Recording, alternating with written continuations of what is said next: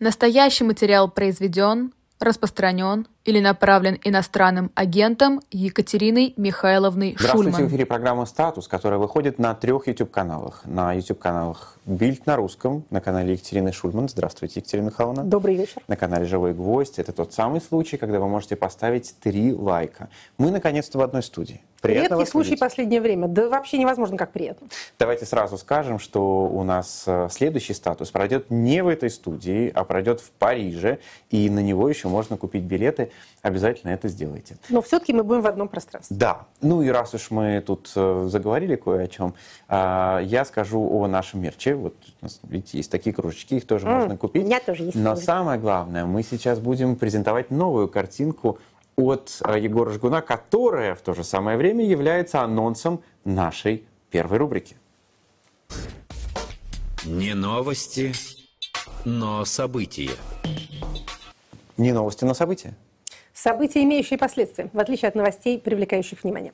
Мы с вами продолжаем рассматривать тот предвыборный период, в который вплывает вся наша политическая система. Мы рассматривали это электоральное мероприятие, грядущее с точки зрения его бюджетного обеспечения, поскольку, как говорил Наполеон, армия марширует на желудке, так и электоральная кампания тоже марширует на нем же, поэтому деньги нужны. Пытались мы с вами разобраться, откуда же они возьмутся. Сегодня мы а, рассмотрим то же самое мероприятие с точки зрения состояния общественного мнения и, скажем так, информационного поля. Значит, во-первых, должна сказать, что нам пишут многочисленные граждане. И не только благодаря тому, что они нам пишут, но и благодаря другим источникам информации мы знаем, что по стране катится буквально вал опросов. То есть такое ощущение, что почти каждый гражданин Российской Федерации в последние недели опрошен, либо в будущей неделе будет опрошен на предмет чего. Сейчас скажем чего. Часть этих опросов проводится традиционным способом по телефону и представляются в ЦИОМом. То есть звонят и спрашивают о вашем отношении к будущим А как выборам. зовут? Иван Иванович, здравствуйте. Пройдите анонимный опрос. Да-да, Да? совершенно верно. А вы, вы такой-то, телефон такой-то. Вас хотят э, действительно ваше анонимное мнение узнать.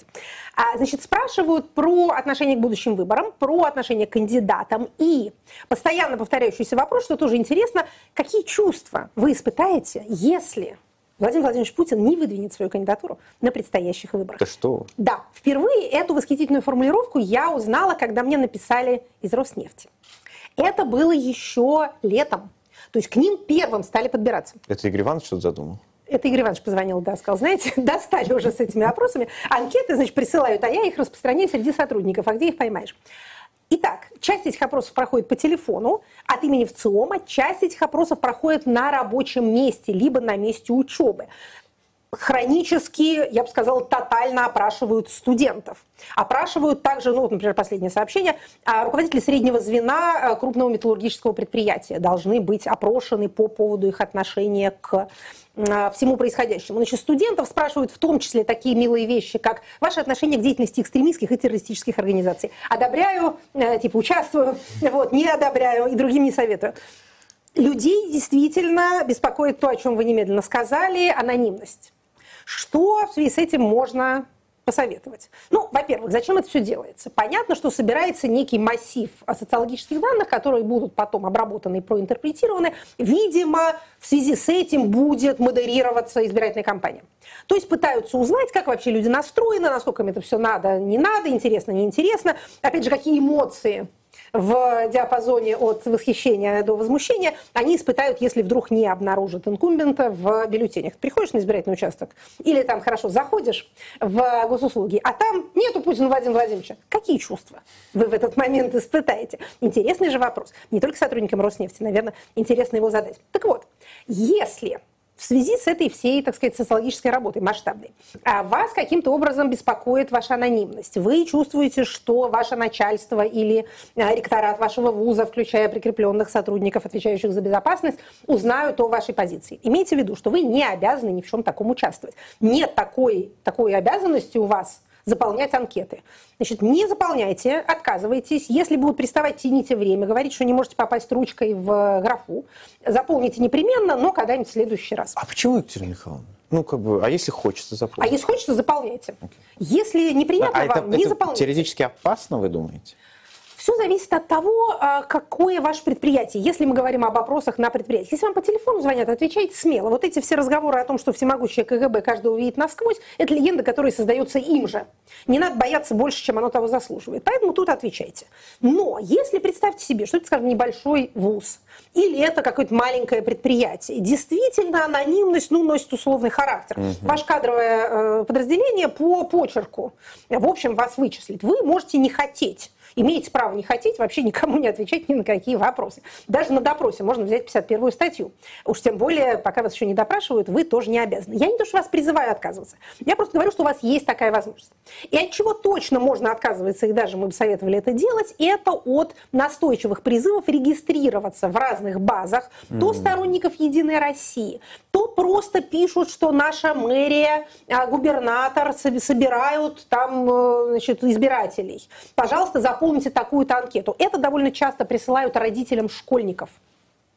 Там требуют буквально персональные данные сдать, то есть не просто сообщить свое отношение да, к президентским выборам, буду я голосовать или не буду, а просят дать номер телефона, электронную почту, как бы чтобы было понятно, что вы придете голосовать. Значит, вот это вот, по-моему, и не по-моему, а по закону, нарушение закона о персональных данных.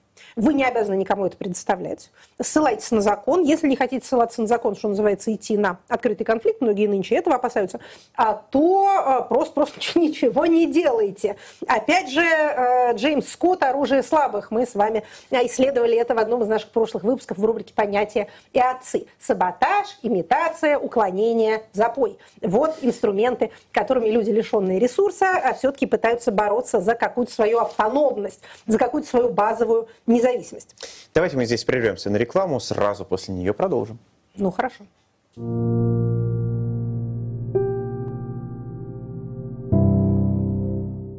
Летом 46 -го года по личному указанию Сталина в гости к единственному русскому писателю, лауреату Нобелевской премии Ивану Бунину приехал Константин Симонов, задача которого была вернуть знаменитого иммигранта домой. Разговор был прелюбопытнейший. «Константин Михайлович, скажите, пожалуйста, вот был такой писатель Бабель. Кое-что я его читал, человек бесспорно талантливый.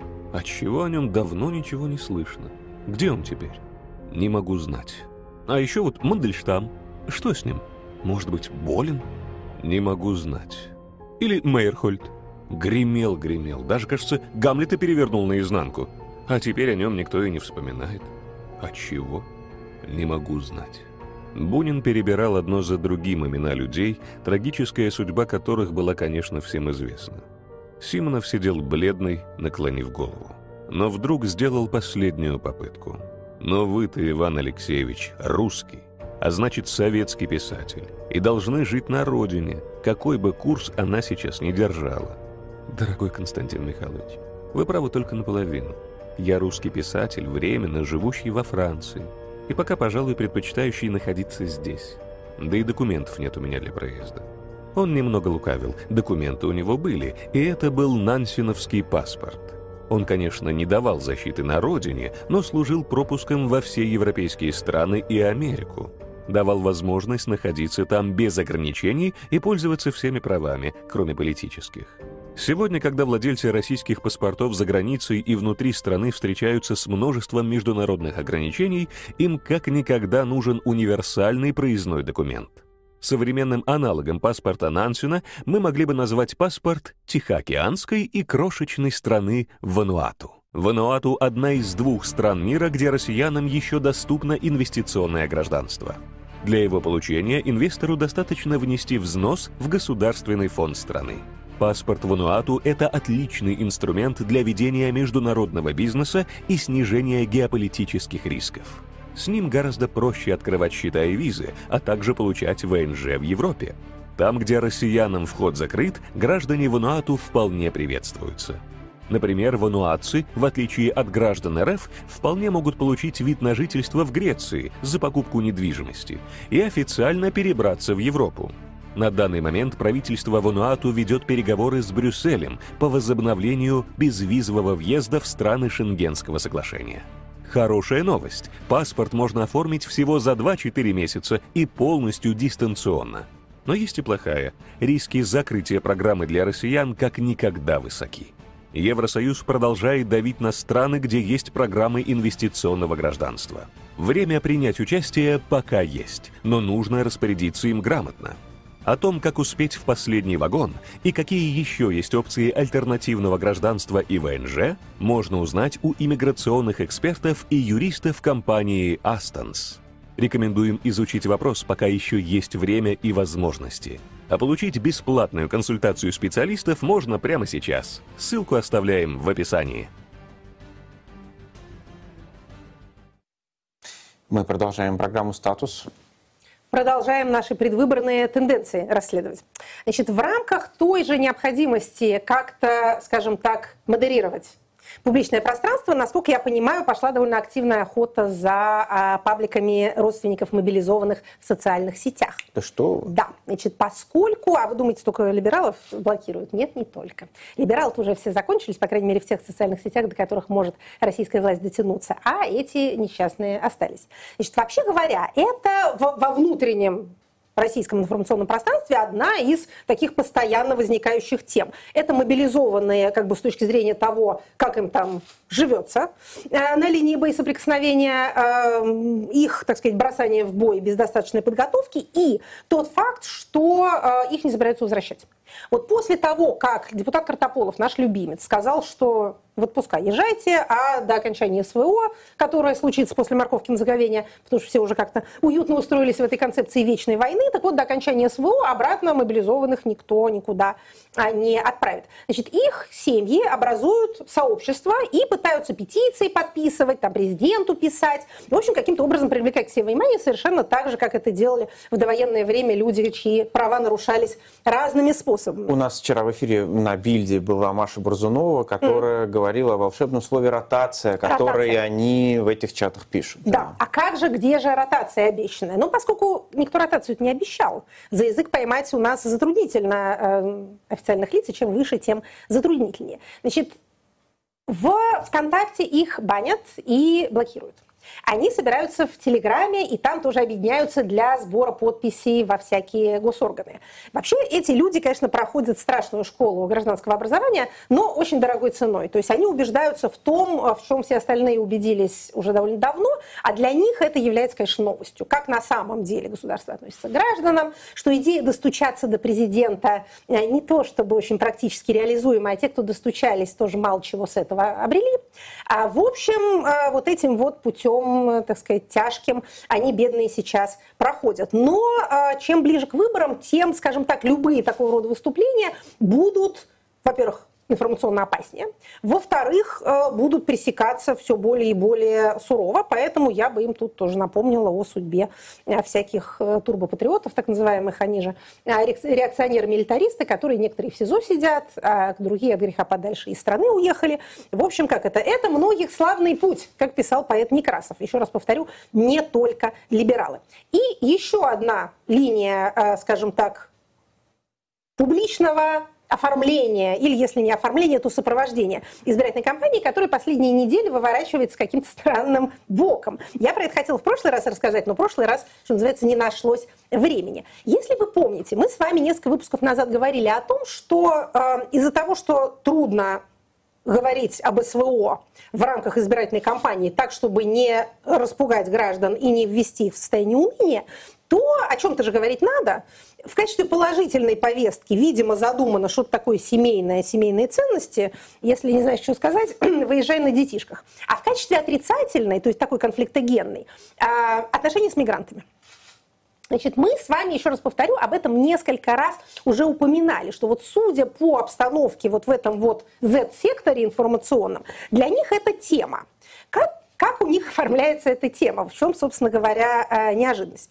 А неожиданность состоит в том, что а, в связи с, во-первых, внезапно кризисом на Ближнем Востоке и той антиизраильской и проиранской позиции, которую официальная Россия, очевидно, в этом конфликте заняла. А также в связи с несколь... некоторым рядом других, казалось бы, мелких и не связанных между собой событий, как то появление проекта новой тысячной купюры от Центрального банка, на которой изображены, а, не будем вдаваться в детали, архитектурные памятники Казани, одна из них церковь, другая из них э, башня. Так вот, на церкви, церковь изображена на купюре без крестов, а башня изображена с полумесяцами. Одновременно а, появляется информация о том, что шоколад Аленка проверен на халяльность и будет теперь халяльным. Казалось бы, какая связь между всеми этими событиями? А вот связь-то есть. Значит, в этом самом нашем секторе, так сказать, турбопатриотов, реакционеров возникает сейчас и, я бы сказала, ширится и распространяется, переходя за рамки этого достаточно узкого сектора, а, слух о том, что президент перешел тайно в ислам. Если вы думаете, дорогие слушатели, что это какая-то новая история, то нет. Благодаря исследованиям коллеги-антрополога Александра Архиповой мы знаем, что это информация, если можно ее так назвать, появилась впервые в 2015 году, когда президент внезапно исчез на 11 дней. Mm. Куда же он девался? Понятно, что он тайно переходил в ислам. Есть разве другие версии? Конечно, никаких других версий быть не может. После 2015 года это несколько затихло, граждане отвлеклись. А теперь вот из-за этого всего это история выплыла наружу и распространяется так, как, как степной пожар, скажу я, по итогам самого поверхностного мониторинга вот этого вот сектора, ну, в частности, Телеграма. Значит, что объясняет эта гениальная версия? Во-первых, почему так с Кадыровым? Сейчас немножко забыли про Кадырова. А, помните, несколько тактов назад у нас был Кадыров. Да нет, так мы же видим, да, который сначала болел, потом ожил, Потом его сын, значит, побил заключенного, потом сына за это похвалили и дали ему героя Чечни. А потом... А сегодня еще героя Татарстана дали. Представьте себе. Да, а, Миниханов это, лично, в это качестве компенсация да. за, за депутата. А депутат-то не, не это, живой депутат. Пока вроде не били. Дай ну, ви- дай видео не выложили, по крайней мере. Да, действительно. А, и немедленно а, Кадырова принял президент. Почему так с ним обращаются? Почему ему настолько все можно? Задает вопрос общественность. Ответ. Потому что они братья по вере. Они вдвоем мусульмане. Кроме того, значит, чем еще объясняется вот это вот все происходящее безобразие? Как президент дошел до такого состояния? Кто его, так сказать, склонил? И тут абсолютно по а, шаблону, заданному еще царем Соломоном, которого, как известно, от истинной веры его жены иностранные отвращали, а, нам рассказывают, что это все из-за Кабаевой. Из-за Кабаевой. Это она. Папа, который, кстати говоря, занимался исламским банкингом. О, сейчас про исламский банкинг тоже угу. скажу. Значит, Кабаева имеет сына от президента, говорят нам эти в высшей степени надежные источники. И она воспитывает его правоверным. И таким образом, воздействуя на отца, она его тоже заставила вот это вот все сделать. И по этой причине президент не употребляет алкоголь. Ах Видите, ты. как все сходится? Видите, какая гармоничная, я бы сказала, безупречная версия. Тут просто, ну вот, как говорил покойный Павловский, нечем крыть. Буквально нечем крыть. Значит, по поводу исламского банкинга. Тоже была, а, по-моему, неделю или полторы а, новость назад о том, что Сбербанк будет предоставлять услуги исламского банкинга. Исламский банкинг – это беспроцентные суды. Да. Всякий бы хотел. И будет даже выпускать какую-то специальную зеленую банковскую карту. Оу. Хотя... И так, в общем-то. Хотя Сбербанк и так зеленый. Совпадение? Не думаем. А Греф считается в, в, в этих вот придонных кругах очень зловещей личностью, но он считается зловещим евреем, который собирает биоматериалы и биометрию с граждан России с тем, чтобы продать ее в Израиль, а там ее будут каким-то образом анализировать а, и порабощать русский народ. Каким образом а, зловещий еврей Греф участвуют в исламизации России, ну, видимо, по приказу президента, пока еще не объясняется. Значит, к чему мы вам рассказываем эту леденящую душу историю? А, коллега Архипов говорит, что все это называется гиперсемиотической интерпретацией. Что такое гиперсемиотическая интерпретация? Это ситуация, э, доктор, я везде вижу знаки. Ага. А, гиперсемиотическая, семиотическая, относящаяся к знакам, гиперизбыточно. То есть если вам везде мерещатся э, свастики, профили Троцкого, тайные послания от инопланетян, либо знаки того, что президент теперь у нас мусульманин, то у вас оно гиперсемиотическая интерпретация. Что это все на самом деле означает? Это все довольно печальные признаки некоторого общего одичания. Если у вас информационное пространство устроено аномальным образом, если у вас нет э, средств массовой информации, что называется, здорового человека, они закрыты, изгнанные э, и сидят под VPN. А если у вас совершенно очевидно всякому самому, так сказать, незатейливому потребителю информации, очевидно, что что-то скрывается, Ну, например, мобилизацию скрывали, а потом она началась. Говорили, что не будет, а она будет. Или про мобилизованных говорили, что их на фронт не отправят, а их отправляют. Или, а, значит, обещали э, счастливую жизнь, а получили двузначную инфляцию. Следовательно, делаем мы вывод, мы, широкие телезрители, в меру своей широты, вот есть какие-то тайны, есть какие-то тайные причины, которые все объясняют. Достаточно исследований о том, каким образом в кризисные для социума моменты, э, периоды, точнее говоря, это уже не моменты никакие, там начинает возникать вера в ведьм, колдунов, э, волшебные амулеты и так далее. Тут нам, конечно, пандемия помогла в этом отношении, но и война тоже, что называется, ускорила. Переходя быстренько от мистического к правовому, чтобы как-то отдохнуть от вот этого вот всего безобразия. Помните, в прошлый раз мы говорили с вами о поправках в закон о выборах президента? Как Помните? такое забудешь? Все, конечно. Мы тогда говорили, я говорила, что чувствую я смутную тревогу. Что на втором чтении может что-нибудь Будет ли добавиться? что-нибудь? Значит, смотрите, поправки ко второму чтению внесены. Так. Вот они. Мы любим очень документы распечатывать. Значит, они внесены, находятся в думской базе, а поправки вносятся тем же коллективом, вот все принятые поправки внесены тем же коллективом практически, что и сам закон. Ну и что, обманули ли предчувствие? Крашенинников, Клишас, а, Вяткин, Бессарабов, в общем, сенаторы с депутатами. Ну, что вам сказать, такого чего-то прямо сверхужасного там нету, но есть любопытное. Не очень понятно, почему это любопытное нельзя было в первом чтении вписать, я не понимаю, но тем не менее. Значит, поправка, которая разрешает проведение выборов президента на той территории, на той части территории Российской Федерации, а, где введено военное положение. Это все более-менее понятно, и здесь, э, скажем так, полномочия по проведению и, и самому факту проведения выборов, и по параметрам этой процедуры спускаются на уровень ЦИКа. Вообще, по целому ряду этих поправок ЦИК, конечно, наделяется новыми полномочиями, полномочиями военного времени. А фотосъемка только аккредитованными а, журналистами. Это уже тоже понятно. Вообще присутствие на а, избирательных участках у нас теперь только те, кто с редакционным заданием от... А, не просто с редакционным заданием, а те, кто в штате. Угу. Сотрудники СМИ в а, штате.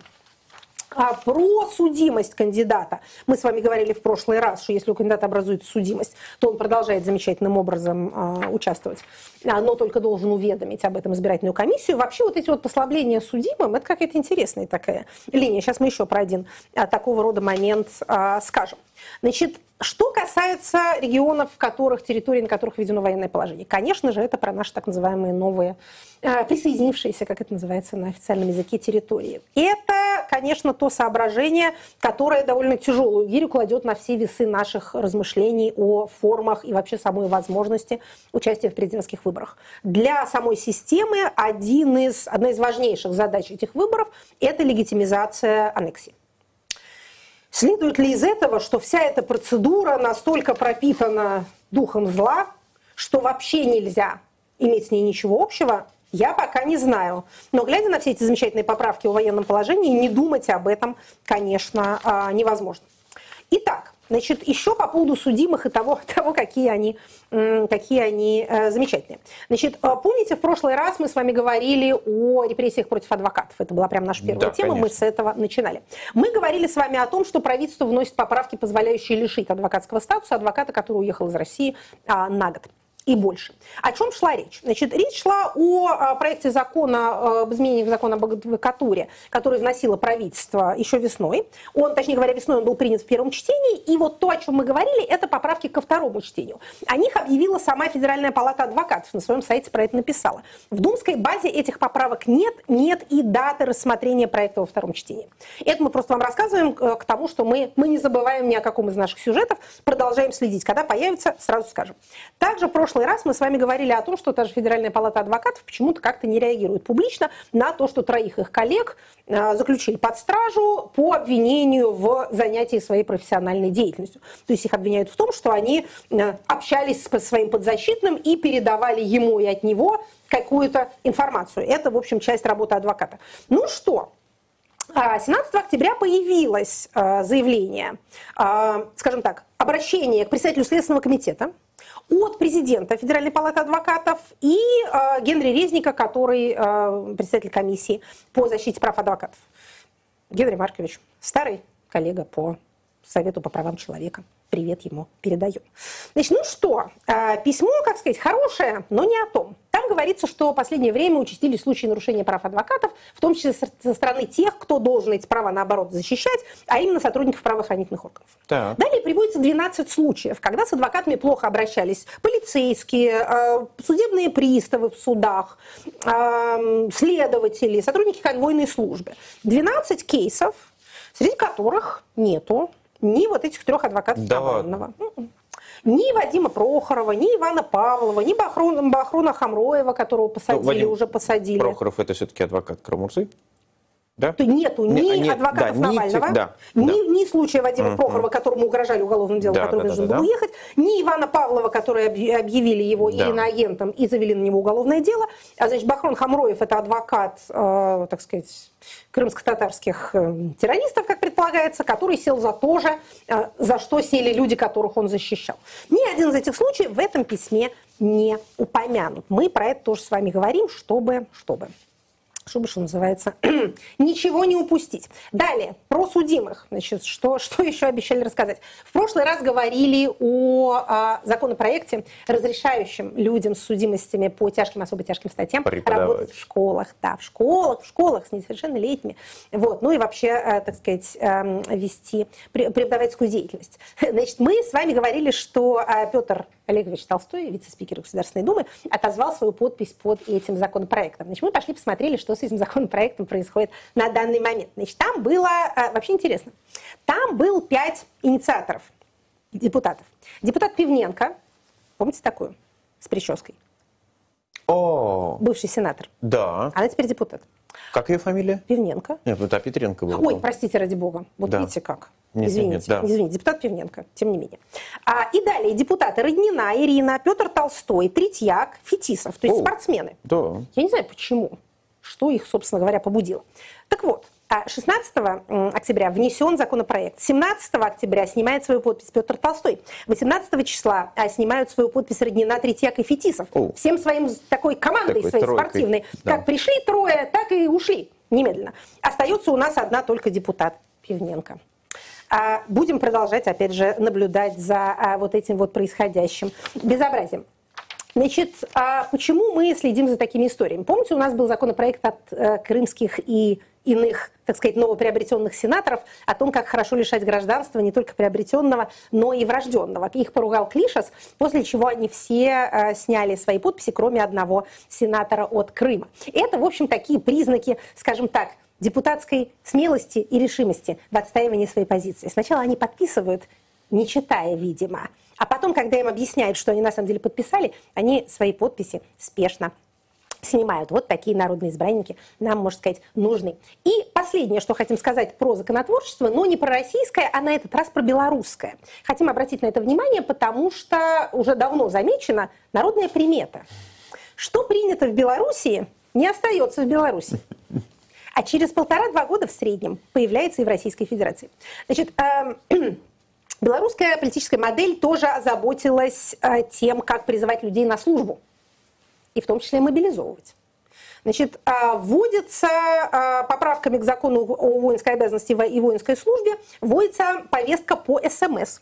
Значит, граждане, это еще раз говорю, Беларусь пока. Граждане могут быть оповещены о необходимости явки в военный комиссариат по СМС. Также могут СМС-кой призвать в случае мобилизации и на мероприятия по мобилизационной подготовке. Операторы электросвязи обязаны проводить СМС-рассылки по, с- по спискам от военкоматов и КГБ белорусского КГБ имеется в виду. А также они обязаны в недельный срок по запросу военкомата или КГБ предоставлять сведения о номерах граждан, находящихся на воинском учете. Далее. Речь идет не только об армии. Вот это интересно, потому что, мне кажется, тут есть простор для правотворчества. Значит, любое официальное уведомление, в том числе касающееся, например, возникновения, изменения, прекращения гражданских прав и обязанностей, теперь будет называться юридически значимое сообщение, то есть О. сообщение, которое имеет правовые последствия. И это юридически значимое сообщение будет считаться доставленным, когда его отправили. Прекрасно. Удобно. То есть, да, если адресат по обстоятельствам, зависящим от него, этого сообщения не получил или с ним не ознакомился, оно все равно будет считаться доставленным. То есть, если вам отправили смс на выключенный телефон, если вам положили в ящичек письмо в доме, где вы не живете, если вас уведомили о чем-то, а вы этого не видели. Тем не менее, с правовой точки зрения, вот это самое юридически значимое сообщение считается доставленным, и все правовые последствия, которые полагаются происходить, они происходят. Вот что значит все-таки страна э, передовик в IT, да? Новые а, технологии внедряют. Совершенно верно. Совершенно верно. То есть выключенный телефон тоже телефон. Если вы его и не, на него даже не смотрите, и вообще его выкинули, то он, тем не менее, смотрит на вас. В общем, что называется, знайте, у нас пока такого нету в Российской Федерации. Да и, кстати говоря, а законодатель белорусский осознает революционность этих поправок, потому что после того, как он будет одобрен парламентом и подписан президентом, после официального опубликования он вступит в силу только через год. Ну, я не знаю, как еще более доходчиво сказать гражданам «бегите». У вас есть год на это. Ну, в общем, что называется, сообщаем вам о такой оригинальной правовой новелле. Что-то нам подсказывает, что она может не ограничиться пределами братской Беларуси. Ну, а мы сейчас прервемся на рекламу. Сразу после рекламы у нас будет другая рубрика.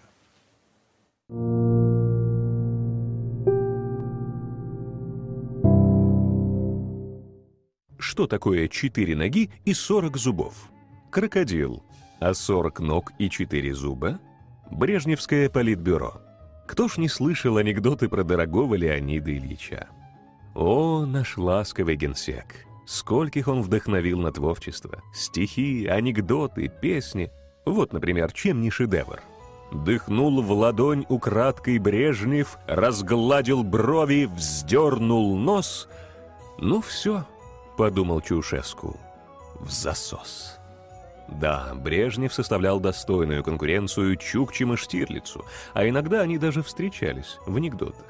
Привезли Чукчем запасы на зиму. Консервы, газеты, радио, телевизор. Один Чукче говорит другому. «Телевизор включаю, там Брежнев. Радио включаю, там Брежнев. Газету открываю, там тоже Брежнев. Консервы, однако, боюсь открывать». И пока Леонид Ильич целовался с большими и не очень друзьями Советского Союза, народ шутил, потому что ничего кроме этого ему делать не оставалось. Сейчас существуют популярные мифы об эпохе застоя. Дескать, откопаем Брежнева, будем жить, как прежде мы. А какое мороженое это было? А надои, а ГОСТы, а рост производства вширь, ввысь и вглубь. Вот только если все было так, почему же производство росло, а товары в магазинах исчезали? Почему же эпоха называется застоем? Почему великий наш режиссер Рязанов уже во времена перестройки, вспоминая застой, скажет «Свобода опоздала всего лишь на жизнь». У нашего доброго знакомого историка из Петербурга Николая Росова вышел новый фильм о Брежневской эпохе. Там много цифр и воспоминаний современников. Да и на канале «Гроза» есть приятные исторические стримы и лекции. Очень советуем ознакомиться. А ссылка, как обычно, в описании. Так, я отправил фотографию в наш чат патронов. Это значит, что мы сейчас должны послушать отбивку и после отбивки перейти к следующей рубрике.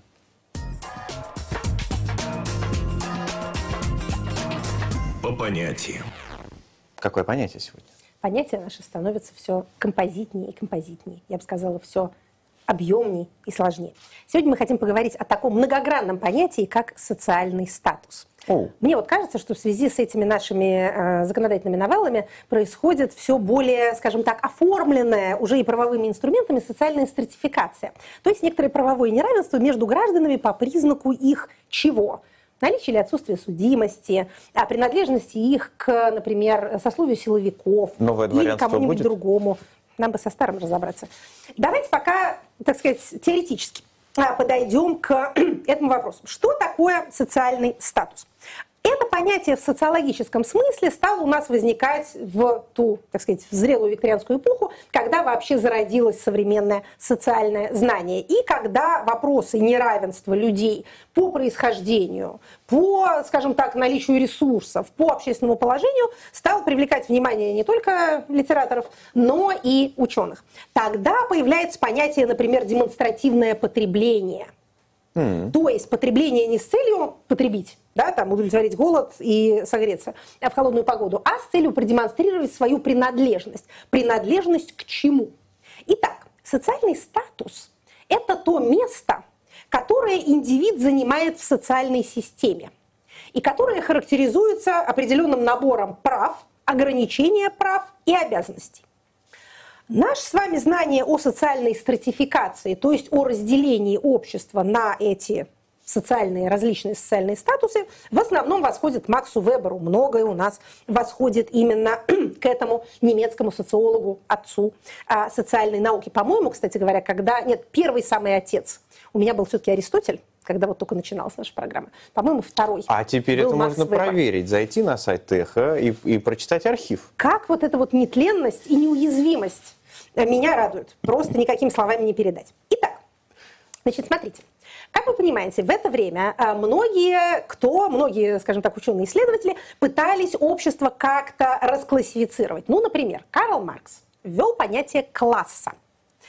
Принадлежность к классу определяется по экономическому статусу. Либо ты владеешь средствами производства, либо ты не владеешь средствами производства. Ты класс буржуазии, ты класс рабочий, ты класс пролетариат. То есть это экономическое понятие, что соответствует марксистской теории, в которой примат во всех социальных отношениях отдается именно экономике, именно экономическим отношениям. Значит, социальный статус – понятие более композитное, опять же, сочетанное. Значит, по Максу Веберу социальная стратификация основана на трех факторах. Экономическом – деньги есть или нету политическом – власть и право, наличие власти и ваш статус, описанный в праве. И социальном – это престиж. Или, как мы бы еще сейчас сказали, репутация. Итак, статус по выбору – это социальная группа, которая характеризуется определенным сочетанием, опять же, экономических факторов, политических и правовых, и социальных. Кроме статусов и классов, имеется у нас еще сословие. Вот, например, э, так сказать, школа мысли Симона Гдалевича Кордонского, на которого мы тоже многократно ссылались в наших эфирах, полагает, что в России нет классов никаких, а есть сословия. Чем сословия отличаются от классов? Сословие – это такая социальная страта, которая определена государством. То есть вас, грубо говоря, назначают угу. членом сословия. Вот силовики the силовики, да, термин, вошедший из русского языка, а во все остальные языки мира. Силовикс.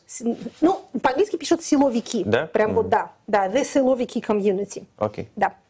Силовики and аппаратчик. Это тоже слово, которым мы обогатили а, иностранные языки. Так вот, силовики Почему они силовики-то? Потому что они занимают должность, потому что эта должность описана в законе, потому что им полагаются определенные привилегии. Ну, там, они выходят раньше на пенсию, они получают другую пенсию и другую зарплату, они лечатся в своих ведомственных клиниках, их дети поступают без экзамена в определенные вузы.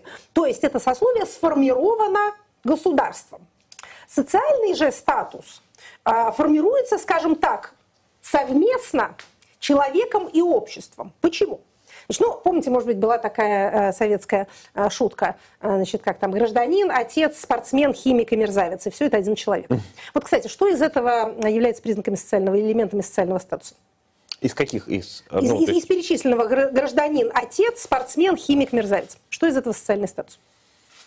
Отец. Так, а еще? Гражданин. Да, еще. Кто там еще химик? Спортсмен, спортсмен. химик, мерзавец. Ну, скорее, скорее спортсмен, ну, как спортсмен, наверное, ближе. Угу. Да. На самом деле химик тоже, химик, если, ну, это, да. если, если это место профессия, работы. да. да. Итак, угу. все правильно. Статус ну, бывает... мерзавец тоже, наверное, бывает профессией. А, если хороший человек не профессия, то боюсь, что мерзавец тоже не вполне профессия. Хотя, возможно, Может быть, ценный навык. Вид, вид силовика. Может и так. так сказать, да. Так вот, статус бывает прирожденный. Это то, в чем вы родились. Это как раз то, что очень волнует сильно всех людей, а именно врожденные привилегии, насколько они влияют на нашу последующую жизнь. Есть множество душераздирающих исследований э, социальных, которых, э, которые показывают, что дети профессоров становятся профессорами, дети богатых становятся еще богаче, а дети образованных людей получают образование, дети бедных остаются бедными. Исключения происходят, но они редки. Прирожденный статус склонен воспроизводиться. Чем демократичнее ваше общество, тем меньше, или, скажем так, тем дальше вы отходите от кастовости. Вот каста Это такой социальный статус, от которого нельзя деться, и который является базовым и всеобъемлющим. О базовом всеобъемлющем статусе мы с вами еще а, должны будем сказать. В обществе, скажем так, модерна и постмодерна прирожденный статус все равно важен, ничего с этим не поделаешь. А, ну, например, ваш прирожденный статус – это мужчина-женщина. Это тоже можно поменять. Тоже. Хотя некоторые пытаются а почему-то воспрепятствовать этому процессу, но тем не менее. Значит, пол, раса, национальность и статус вашей семьи, например, там, опять же, член королевской фамилии или потомственный москвич, это прирожденный статус. Значит, считается, что чем в большей степени ваше общественное положение определяется прирожденным статусом, тем меньше вы находитесь в обществе возможностей. Это, как считается, не очень хорошо. Вот, собственно, все стереотипы, предрассудки, российские, сексистские а, и любые другие, с которыми мы тут пытаемся бороться, основаны на сведении, редукции человека к его прирожденному статусу. Все женщины такие, все геи такие, все чеченцы такие. Это прирожденный статус. Далее, приобретенный статус, приобретенный достигаемый. Работа, связи, должность, пост, ну, собственно, богатство если оно приобретено. Это то, чего вы сами достигли. Мы, люди, в общем, базово имеем склонность гордиться скорее вот этим вот достигаемым статусом. Поэтому, когда вас спрашивают, вот кто вы такой, ну, кстати, самое простое определение статуса – это э, то, что вы отвечаете на вопрос, а ты кто такой? Угу. Вот что у вас в этот момент возникает в голове, да? И, опять же, э, считается, скажем так, что прилично и правильно в этот момент говорить о своем приобретенном статусе. Я кандидат наук. А если или, я говорю... Или профессионально просто. Профессиональным. Я журналист, я преподаватель, я электросварщик. Если я говорю, я же мать, то я к этому как-то не так хорошо относюсь. Ну, мать-мать, хорошо, а еще? Не, ну, а еще мать ведь тоже приобретенный. Не а, каждый станет а матерью. Вот Говорю наш... вам это не каждый. точно. Это наш третий вид статуса, предписанный или приписываемый. Значит, не каждый может стать матерью. Но не каждый, кто стал матерью, себя определяет через это. Угу. Или, по крайней мере, всю жизнь определяет через это. На некоторых этапах, может, определяет, а на других уже, э, так сказать, перестает определять, потому что у него есть чего-то получше. Еще одно свойство социального статуса. Когда мы говорим о других людях, то мы имеем склонность, как уже было сказано, редуцировать их до прирожденного статуса. Опять же, он гей, про него сразу все понятно. Про нас, любимых, ничего не понятно. Мы-то не говорим в ответ на вопрос «ты кто?», мы говорим «я, знаете, я чрезвычайно гетеросексуален». Ну, хорошо, молодец, а еще что ты умеешь, да? А при этом, когда говорят, он да, там, чеченец, да, о, ну, все понятно. Вот это вот, это все инструменты, это инструменты дискриминации. Значит, что еще нам надо знать про теорию социального статуса? И это нас сейчас переведет к нашему отцу. Было выведено такое понятие, кем выведено, мы узнаем в следующей рубрике, как главный статус или мастер-статус. Мастер-статус – это то, как вы определяете себя.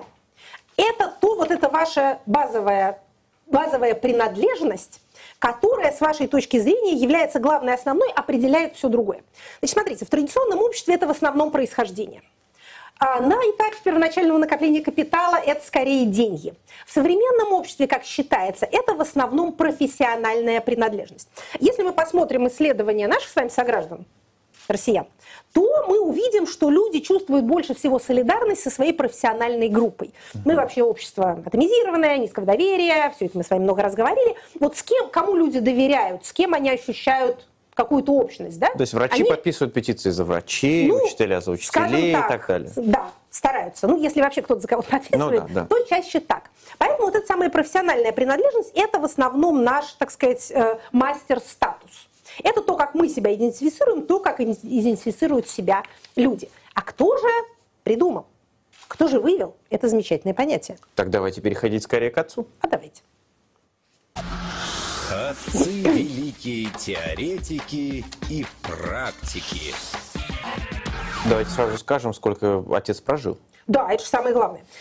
Это, это наша основная характеристика. Опять же, мастер статус в нашей рубрике «Отцы» – это возраст. Долгожители. Долгожители, точно, рубрика «Долгожители». Не, есть у нас люди, которые, да, жили мало, но мы, конечно, очень особенно уважаем тех, которые сумели в бурных исторических обстоятельствах каким-то образом прожить долго. Итак, 85 лет прожил наш отец – американский социолог. Правда, э, так сказать, в пользу его скажем, что он родился в Соединенных Штатах, там же и умер. В этих условиях прожить 85 лет гораздо легче, чем было это сделать многим другим его коллегам в том же 20 веке. В 1897 году он родился, как это попробовал бы он сделать это где-нибудь в Германии, вот, ну, да. и дожил до 83 года, собственно, э, на территории Соединенных Штатов. Это социолог Эверетт Хьюз. Биография его довольно любопытна, тем не менее. Эм, он сын священника, тот, в свою очередь, э, сын фермера. То есть вот такая как раз хорошая история приобретения социального статуса через образование. А, изучал латынь, французский и немецкий. Почему это важно, станет понятно из дальнейшего э, его изложения его жизненного пути. Значит, учился в университете, переехал в Чикаго, а потом значит, поехал он в Германию. Поехал он в Германию в страшно удачное время. Пробыл там с 31 по, с 30 по 31 год. Угу. Изучал становление фашизма. Тогда еще не очень было понятно, что это такое. Но он, поскольку, почему про немецкий важно, он э, говорил свободно по-немецки. Это дало ему так сказать, большие возможности в изучении того, что происходило в этот момент в Германии. И когда окончилась Вторая мировая война, он приехал туда второй раз с большой делегацией ученых американских для того, чтобы посмотреть что там вообще, осталась ли там какая-то социальная жизнь. Результатом этого стали две работы, которые, насколько я знаю, не переводились на русский язык, а было бы интересно. Одна из них называется «Good People and Dirty Work» – «Хорошие люди и грязная работа». А вторая представляет собой исследование э, немецкого статистического ежегодника – и называется она а, э, «Случай э, профессиональной политической нейтральности». Вот вы выпускаете ежегодники статистические. Сколько умерло, сколько родилось, э, сколько у вас там детей в школу ходит, сколько пуговиц произведено на предприятиях Рейха. А в это время вот, вот творится разное. Какая ваша, так сказать, политическая нейтральность и возможно ли она при подсчете пуговиц в такое время? Очень, в общем, интересно. Итак, Значит, кроме Германии, а, наш с вами отец Эверетт Хьюз ездил также в Канаду, женился на канадском социологе, мы тоже всегда очень хвалим ученых за их семейные добродетели. Она тоже, между прочим, а, публиковала исследования и была главным редактором престижнейшего издания American Journal of а, Sociology, американский социологический журнал. Значит, Чикагский университет был как бы основной площадкой трудов Хьюза. Он изучал отношения межэтнические – он изучал вот эти самые вопросы социального статуса и социальной маргинализации. А он вообще в молодые годы пять лет преподавал в школе для иммигрантов. Поэтому его интересовали вот эти вот пограничные, скажем так, э, пограничные социальные группы. Он считается одним из пионеров социологической полевой работы. То есть вот в том, что касается изучения поля Помните, мы с вами говорили в нескольких предыдущих рубриках о том, как антропология перешла, социальная антропология перешла от э, поездок к первобытным племенам угу. э, в хождение по родному городу или наблюдение за тем, как играют дети во дворе, с тем, чтобы вот там заниматься этими исследованиями. Вы это говорили в программе «Знание силы», не в статусе, но в «Знании силы». В статусе было у нас пара а, отцов, антропологов, было... так, о которых так, мы тоже говорили, что ну, они... Вот, вот недавно да, вы говорили точно да. в программе и, «Знание, и в «Знание сила», да. программе, которую всем советуем смотреть. Я вот смотрел, видите, поэтому да, знаю. Для, для расширения э, своего научного кругозора, да, совершенно верно. Итак, значит, э, про э, статус. У него была работа под названием «Дилеммы и противоречия статуса». Статус он определяет как определенную, в смысле описываемую социальную позицию, для обитателей которых существуют определенные же права, ограничения прав и обязанности. То есть ваш социальный статус – это то, что признано другими людьми, и то, что ограничивает ваше поведение или, наоборот, дает вам дополнительные возможности.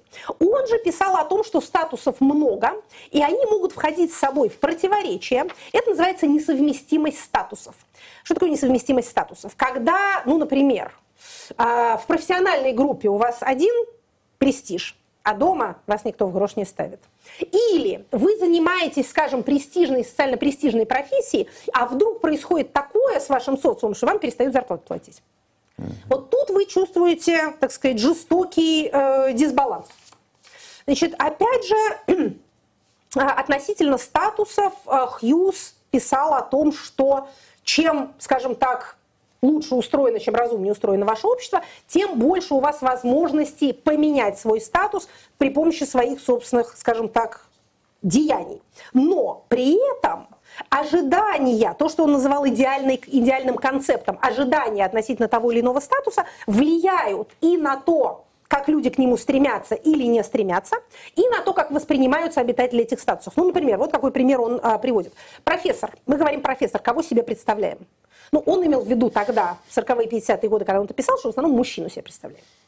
Исходя из этого, женщины будут меньше стремиться к высшему образованию ученым степеням, потому что у них нет даже такой картинки в голове, вот, вот кем я хочу стать, когда вырасту, да, я хочу стать девочкой-профессором. Вот мне не показывали девочку-профессора, мне показывали мальчика-профессора. Кстати говоря, основываясь ну, показывали, на этих... более того, в основном дедушку белого. Совершенно э, верно, с бородой да, в белом халате. Да, и в очках, А, может где быть, я? да. Бороду у меня нету, халат мне не достать, поэтому пойду я лучше учиться на стенографистку. А, собственно говоря, исходя вот из этих вот положений, Америка очень практичная страна. Они свои теоретические положения всегда конвертируют в что-нибудь практическое. Исходя из этого во многом у нас весь большой и страшный Голливуд работает над так называемой репрезентативностью. То есть вам должны показывать, опять же, черных врачей, э, э, азиатской наружности полицейских, наоборот, белых бомжей. Э, Вот. Это все вам должно... То есть не только, но и Да, тоже. Но да. и тоже. Для Да. того, чтобы куклу Барби без ноги. Для того, чтобы была репрезентация. Вот поскольку им сказали ученые, дяди, что это влияет на отношение к статусу, то поэтому давайте мы вот эту идеальную концепцию поменяем либо разнообразим. Кстати, вполне разумный подход. Ну а мы переходим к вопросам от слушателей. Вопросы от слушателей. И надо сказать, мы всегда работаем здесь над разнообразием, поэтому всегда вопросы из разных точек. Либо из YouTube-канала Бильд на русском, либо из Твиттера Эхо, либо из Инстаграма Эхо. Итак, первый вопрос как раз из э, YouTube Бильд на русском. Екатерина Михайловна, спрашивает вас Миалекс 1983. Алгоритм действия российской пропаганды при разных происшествиях, от крушения Боинга до отравления Навального, часто называют бранцбойт лжи. Суть его в том, чтобы вбросить и в информационное пространство максимум противоречивых версий и создать у зрителей убеждение, что всей правды мы не узнаем.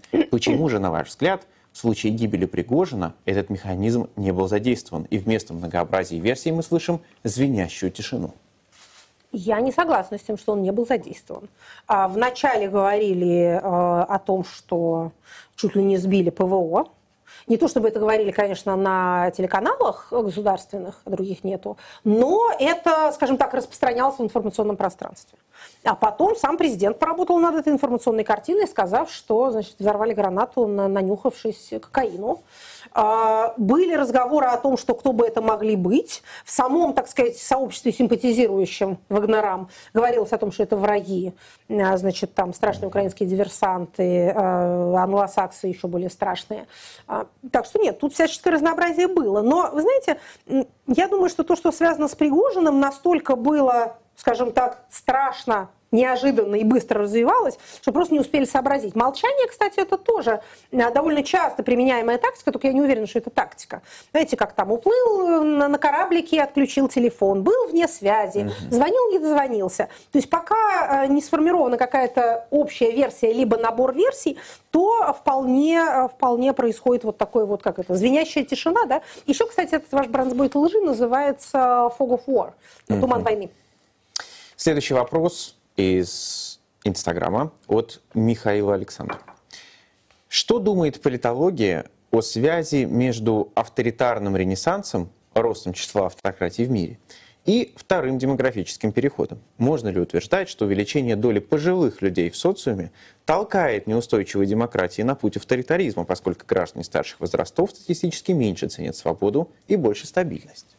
Давайте уточним. Авторитарный ренессанс состоит не в том, что автократия становится больше. Мы этого процесса не наблюдаем. Он состоит в том, что автократии становятся, скажем так, обнаруживают себя устойчивыми и э, становятся более авторитарными.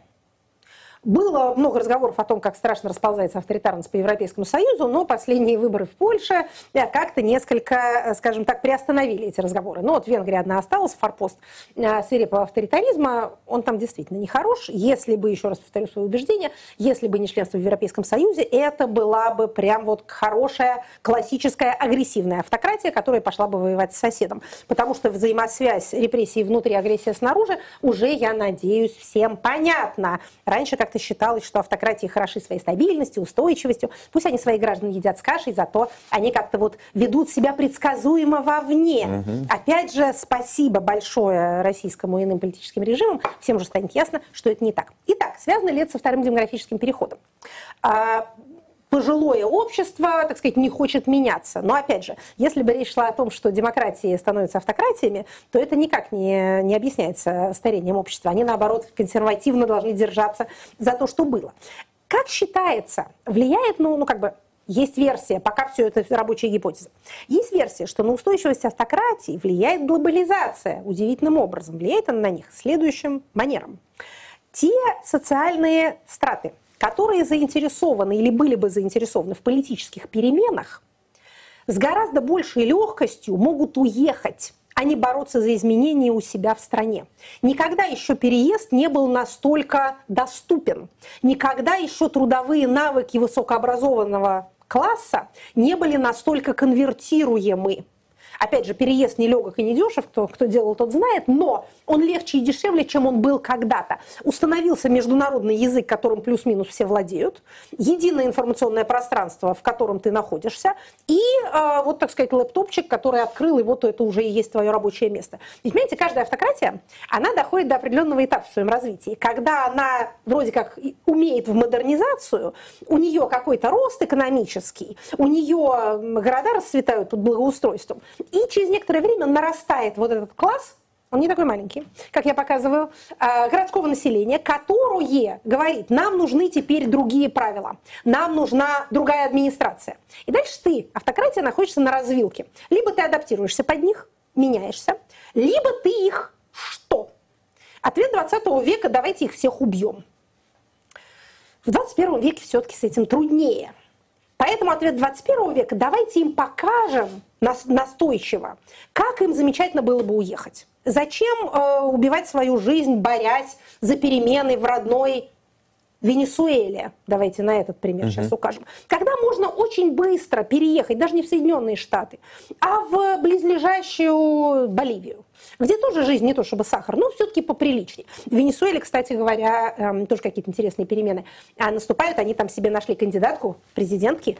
А, вот, в общем, посмотрим, что из этого выйдет. Жалко, конечно, терять такой лабораторный кейс самой неудалой автократии во всем мире. Но ничего, ради счастья венесуэльского народа мы желаем им всем а, успехов. Теперь вопрос из бывшего твиттера. Екатерина Михайловна, а чем могут бывшего быть... Бывшего твиттера? Да.